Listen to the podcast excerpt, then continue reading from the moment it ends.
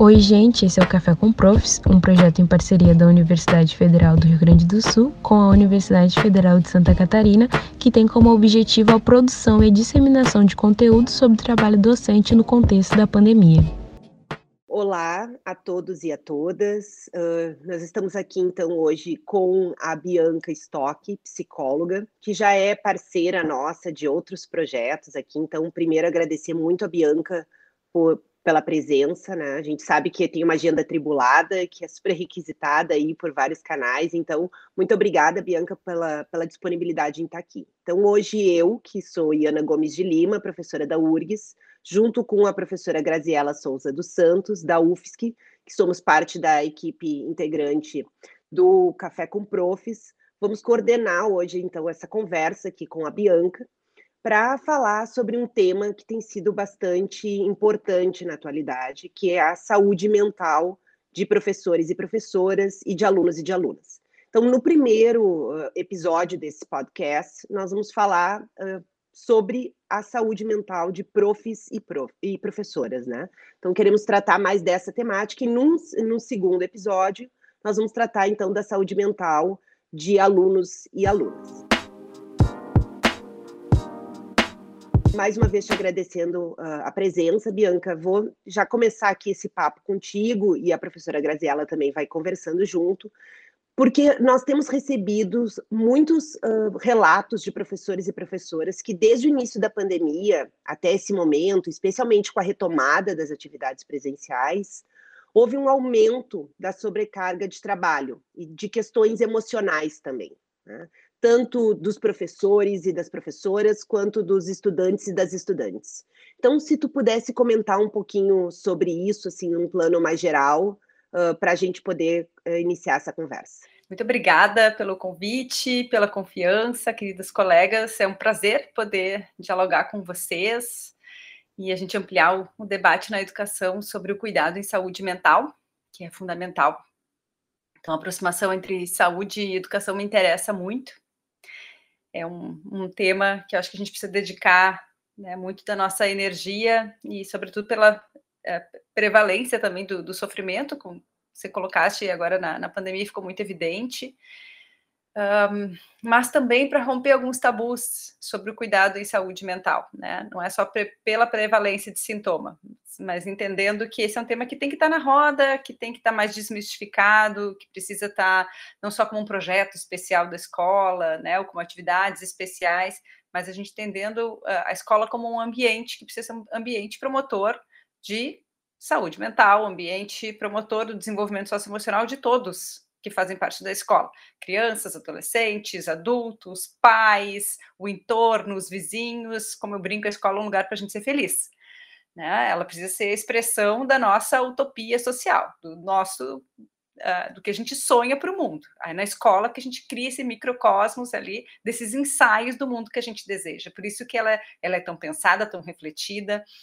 Uh, não pode ser o espaço para a gente se diminuir, para a gente entrar em sofrimento. Isso é muito sério. Nenhum espaço deveria ser assim, mas a escola, como né, o lugar de produção da vida, especialmente, que é um lugar que a gente também é, cria todos os nossos ensaios civiliz civilizatórios, né, de como se relacionar, de como resolver problemas, de como lidar com situações complexas, é, de como construir uma aprendizagem que tenha sentido, significado. Ela precisa ter esse compromisso. Bom, vamos falar um pouquinho de saúde mental, então. Antes de tudo, o que, a gente entende por saúde mental? Esse alinhamento é essencial. Saúde mental não tem nada a ver com diagnóstico. Ah, eu tenho um transtorno depressivo, né? Ou um, um transtorno bipolar, ou estou passando por um né, síndrome de burnout. Não é um, um diagnóstico. Porque uma pessoa pode ter ou não ter um diagnóstico e ter mais ou menos saúde mental que outra, no sentido, sentido de riqueza e pobreza psíquica, tá? Então, saúde mental é a gente ter uma vida que a gente sente que essa vida vale a pena ser vivida. Isso é muito sério. Quem traz esse conceito é Donald Winnicott, um, um psicanalista, pediatra inglês, já falecido, um dos grandes pensadores da infância e da adolescência e dos casos limítrofes também. Um cara que dialogou muito com a educação, com os professores, com os pais, que rompeu paredes do consultório, que trabalhava para a Unesco, que trabalhava né, para uh, os enfrentamentos que a Segunda Guerra colocou na sociedade. Então, o cara articulado com, com o seu tempo e a sua comunidade. E ele desenvolve esse conceito de saúde mental que para nós é tão caro hoje importante da gente retomar, tá? Para a gente sair da perspectiva diagnóstica ou de padronização dos sentimentos e da vida, porque isso fica muito uh, fácil de ser cooptado pelo capitalismo, né? Seja feliz, todo o tempo feliz, performe uma vida incrível, porque se a tua vida não é incrível, né? Tem algo de produtividade aí, tanto de produtividade acadêmica, quanto de trabalho, quanto produtividade de conteúdo para o Instagram, né? Então a gente tem que cuidar para não cair nesse, nesse buraco. Então, saúde mental tem a ver com a gente viver essa vida que ela vale a pena ser vivida, que a gente encontra sentido nela.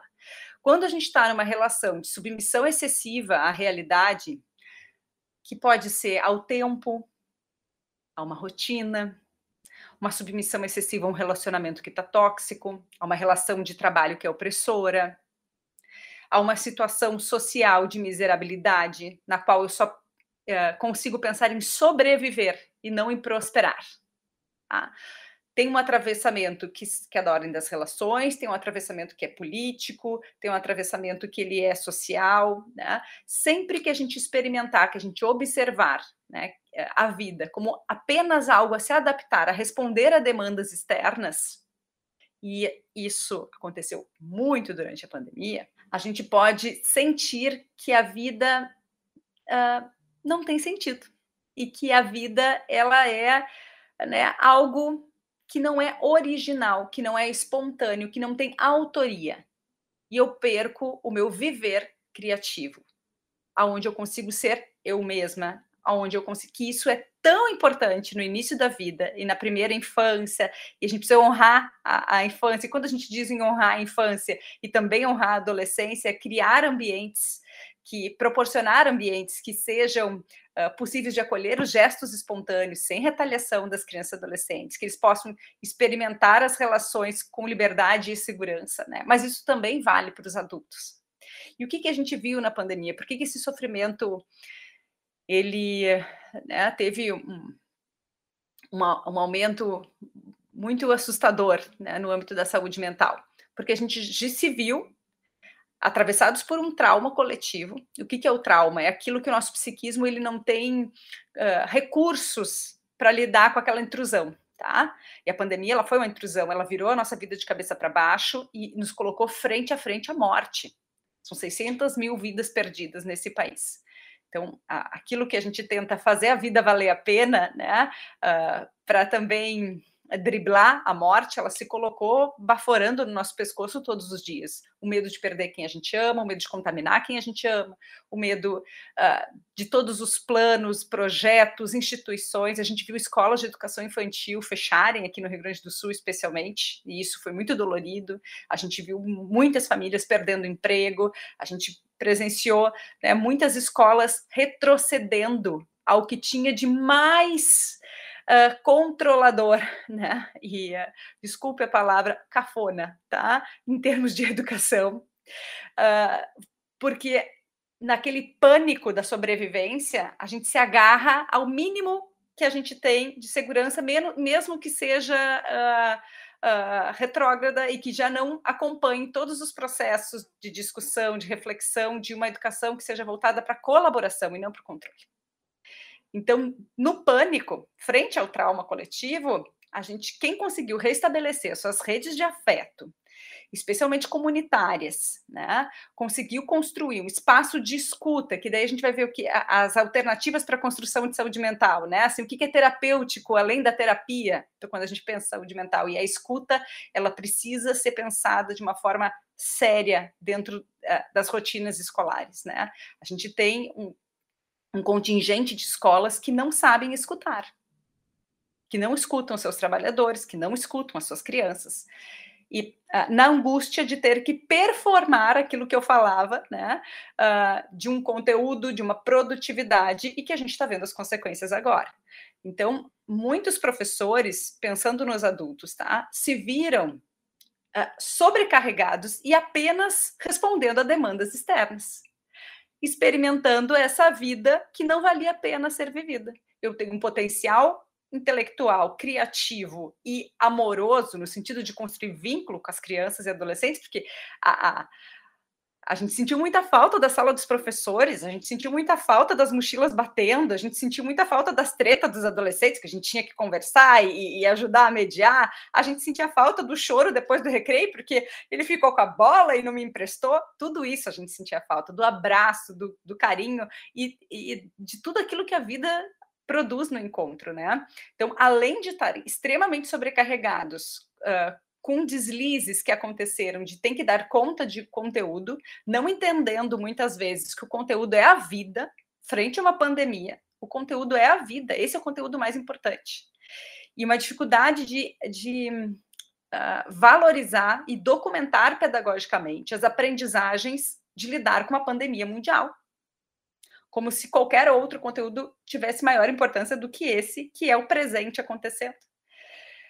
Ah, então, nessas atrapalhações, a gente viu essa sobrecarga e a gente viu também a dissociação que a tela, por tanto tempo, ofereceu para todos nós. Todos nós, com acertos e erros, tentamos oferecer o melhor que a gente pôde no, na manutenção de vínculos remotos com as crianças e adolescentes, porque era o que a gente precisava fazer. A gente tinha que ficar em casa e não tinha outra opção que não ficar em casa e zelar pela vida uns dos outros. Era o, o que de mais empático a gente podia fazer. Frente a isso, a escola não podia fechar, porque tudo estava morrendo. No Brasil, em que várias instituições uh, desprezaram a vida e que a gente não tinha nem na, pela força da palavra valorização da vida, a escola foi a que fez esse sustento de saúde mental. E os professores, diretores, os gestores, no máximo da sua exaustão, com erros e acertos, sustentaram. Assim, a gente combinou de não morrer. E a gente vai se encontrar quando a gente puder voltar para o chão da escola. Isso é muito forte.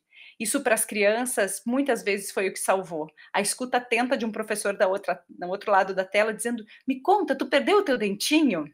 Tu tem um vira-lata novo na tua casa? Deixa a prof te contar o que aconteceu aqui em qualquer uma das faixas etárias, né? Então, assim, a gente está vivo e a gente vai manter uma vivacidade frente ao medo da morte que assolou. E a gente tem né, eh, muitas pessoas enlutadas hoje no Brasil e isso não é simples para a gente lidar no âmbito da saúde coletiva. Mas nessa manutenção de vínculos, que o trabalho remoto, e eu não digo não só atravessado pela te pelas telas, porque várias escolas públicas eu tive o, o privilégio de, de, escutar, fizeram programa de rádio, atividades que eram propostas no, penduradinhas ali no muro da escola, e vinho e vinho, e passagem, nossa, grupos de WhatsApp, das mais criativas possíveis, né? Professores que se arriscaram e foram fazer visitas domiciliares, né? Super paramentados, mas para dizer, olha aqui, eu lembro de ti, tu tá vivo dentro de mim. Então a gente tem muito, eh, diferentes experiências, tá? Só que a gente é honesto e a gente sabe que o que a gente ofereceu não é adequado para a faixa etária eh, de 0 a 18 anos esse tanto de tempo em isolamento social ou tanto de tempo de exposição a telas não é adequado para ninguém aprender. Então a gente fez o que foi possível, mas a gente é honesto de entender que isso não é adequado. E que por que, que não é adequado? Pensando na exposição a telas, especialmente, tá? Dos professores também. Porque a gente faz uma dissociação psíquica de todos os elementos perceptivos que o corpo precisa: o cheiro, o toque, o calor, o aprender com o colega, o estar junto no espaço, a observação do espaço. Eu estou né, na frente da tela, com o meu corpo ali uh, quase que robotizado, ou mesmo numa atividade sem a mediação afetiva dialógica do professor, que pode ter vindo para minha casa uma proposta, uh, não digo nem só atividades, mas proposta, uma sacola pedagógica cheia de propostas interessantes, mas eu não tenho a mediação afetiva ali do outro. Então, essa lacuna ela fica, a gente eh, somos né, seres das relações, a gente precisa do calor do outro perto de nós. Então, isso foi muito difícil, porque a gente está colhendo agora as consequências disso, e não são poucas, e a conta psíquica que veio, ela é muito maior para as crianças e para os adolescentes. E os professores, por serem extremamente empáticos e escutarem, eles entram, eles mimetizam no sofrimento junto com a gurizada e com as crianças. é genial te ouvir, né? E pensar uh, o quanto uh, é importante esse debate, né? E o quanto é, fica muito evidente nesse momento que a saúde mental ela uh, é algo que pertence à escola, não como um processo de acomodação, né? E de é, consolo, digamos assim, aos sujeitos, mas como parte do nosso trabalho pedagógico, uma vez que a gente está trabalhando com crianças, com adolescentes e com sujeitos, com colegas que estão ali na sua inteireza, né? E o quanto isso faz parte. Então, a tua fala traz muito, é, muito forte isso, né? O quanto é, a saúde mental nos constitui, né? E é importante que a escola esteja atenta a isso. E é claro, como tu disseste, né? Os professores, por esse lugar, né? De estarem. Achei muito bonito aquilo que tu dizias, né? De que a escola talvez tenha sido aí a, a frente né, desse, desse processo, esteve à frente em relação a muitas outras instituições para garantir um pouco de saúde mental nesse momento, né? E obviamente que os professores tiveram aí uma grande, uma grande conta para pagar por conta disso, porque lhes foi depositado, né? É uma grande responsabilidade sem nenhuma estrutura.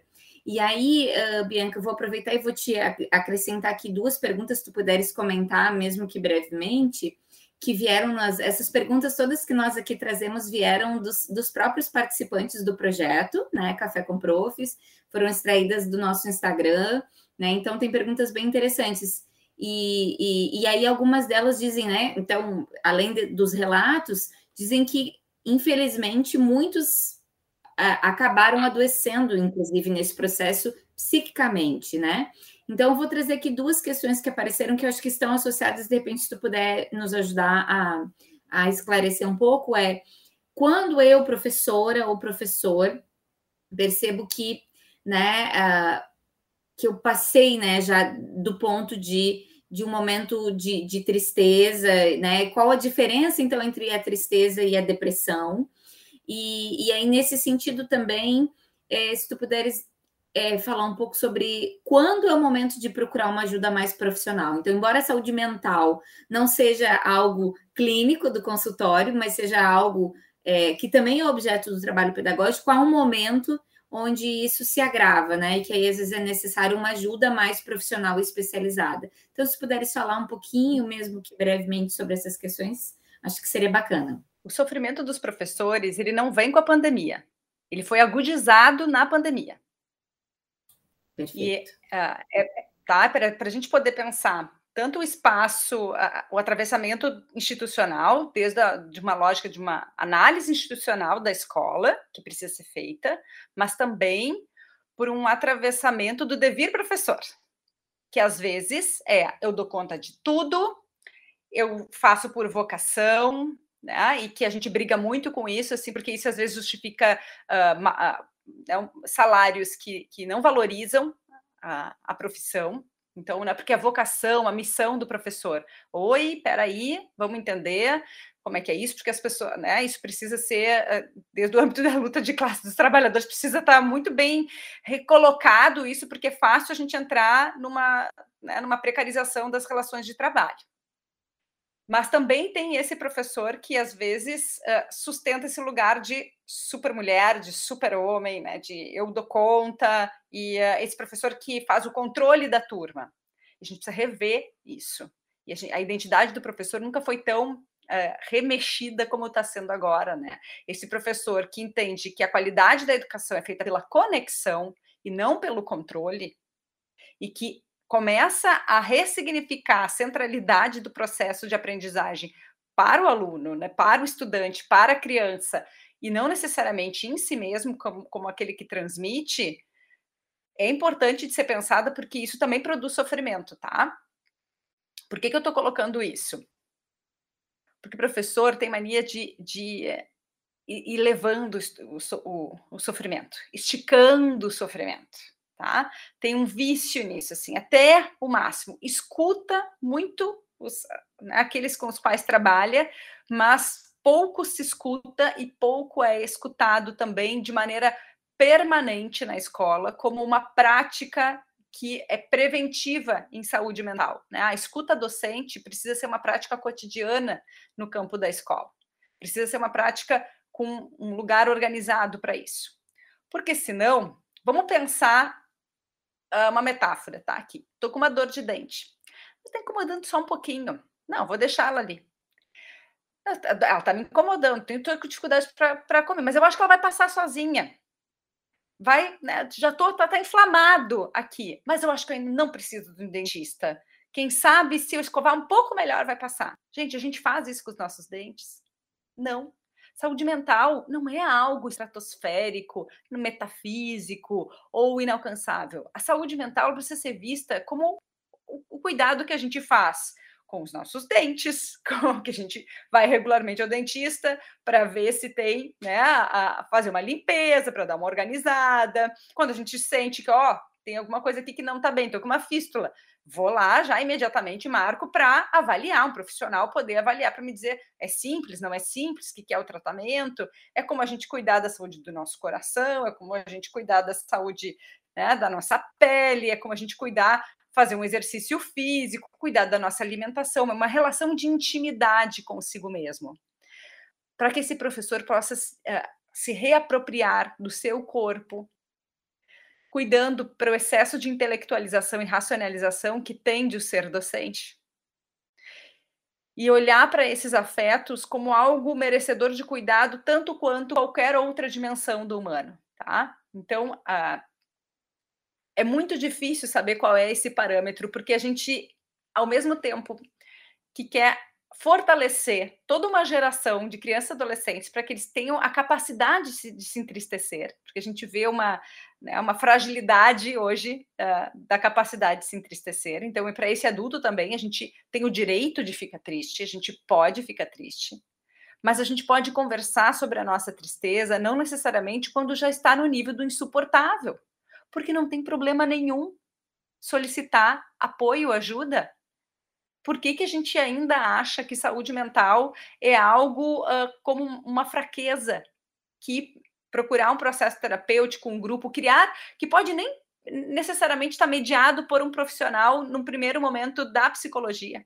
Pode ser um grupo de uma roda de conversa permanente entre os professores para uh, falarem como se sentem naquele, naquele ambiente, como experimentam aquele projeto que estão uh, uh, né, colocando em curso, ou uma escola, ou para pensar esse pátio. Então, esse, a, a psicologia, ela lida com a escuta. Essa é a nossa ferramenta de trabalho. E a escuta, ela não é uma... ela não é privatizada pela psicologia. A, a, escuta ela é de todos, ela pode ser praticada por todos. Então, entender que eu posso ir ter uma avaliação com um profissional, tá?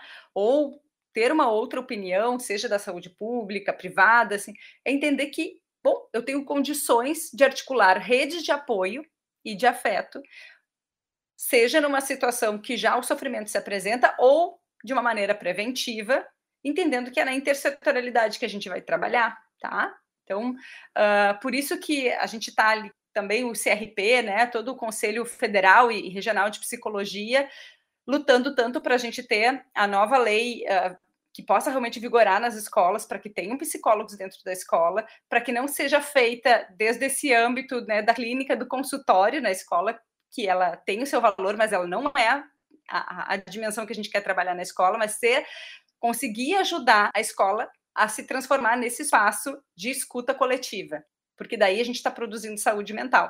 Tem muitas coisas que são terapêuticas além da própria terapia. Estar com os amigos é terapêutico, dar limite para o seu trabalho, para o horário de trabalho é terapêutico, entender que eu não preciso ser o professor mais sensacional e amado né, para ser um professor competente, isso também é saúde mental. Saúde mental é cuidar do seu próprio corpo. Saúde mental é poder entender uh, com alerta o que está sendo tóxico na minha vida.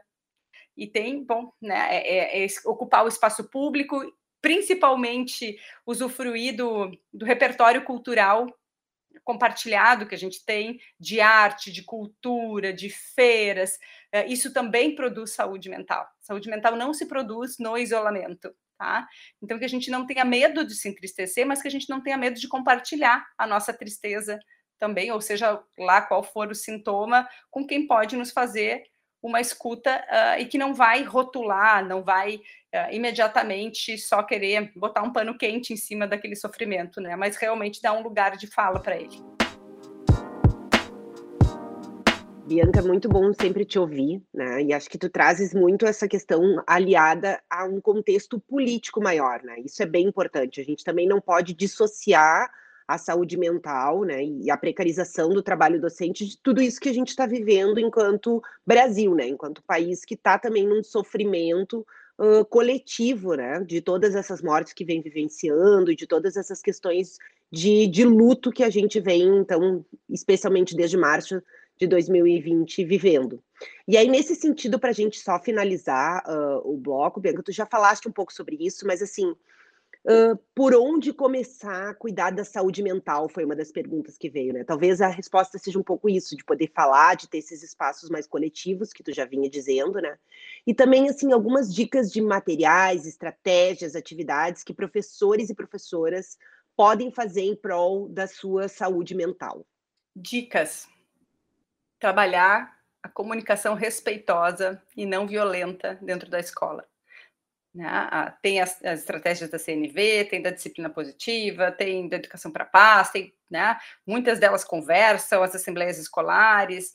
Então, uh, se alicerçar em bons autores, e a gente tem vários nesse sentido, que ajudam a pensar as relações escolares como produção de saúde mental, de ambientes emocionalmente saudáveis dentro da escola, ao invés de projetos picados pontuais e descontextualizados. Tá? Trabalhar as emoções na escola não é passar o filme divertidamente e achar que com isso as crianças sabem o que é alegria, o que é tristeza e ponto.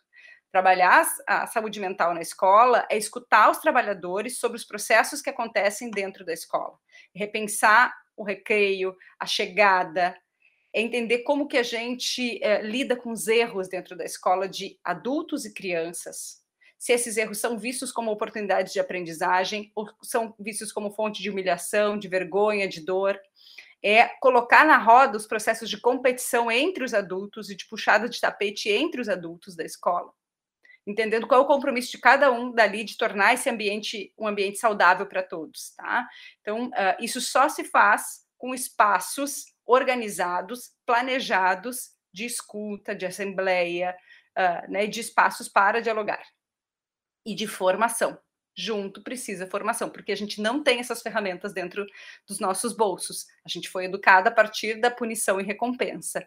E querendo ou não, por melhores intenções que a gente tenha, a gente tende a repetir punição, recompensa, julgamento, né?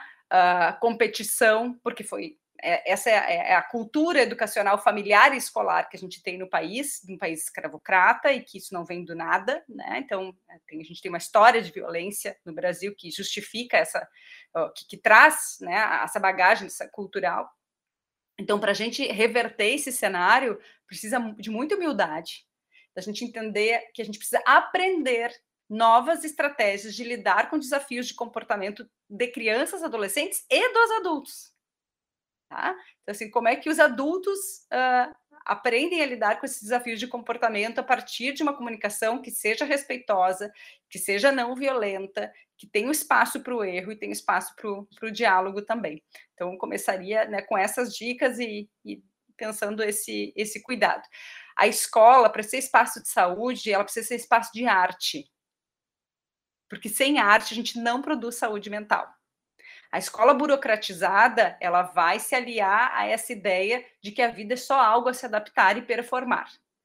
A escola que leva a sério a saúde mental, ela vai conseguir produzir espaços de criação artísticas que uh, também acabam sendo né, promotores de conexão entre os adultos, entre as crianças, para se verem de uma forma diferente e rompendo esses muros da escola para ela estar tá cada vez mais perto da sua comunidade, produzindo e documentando a cultura que ela constrói coletivamente, né?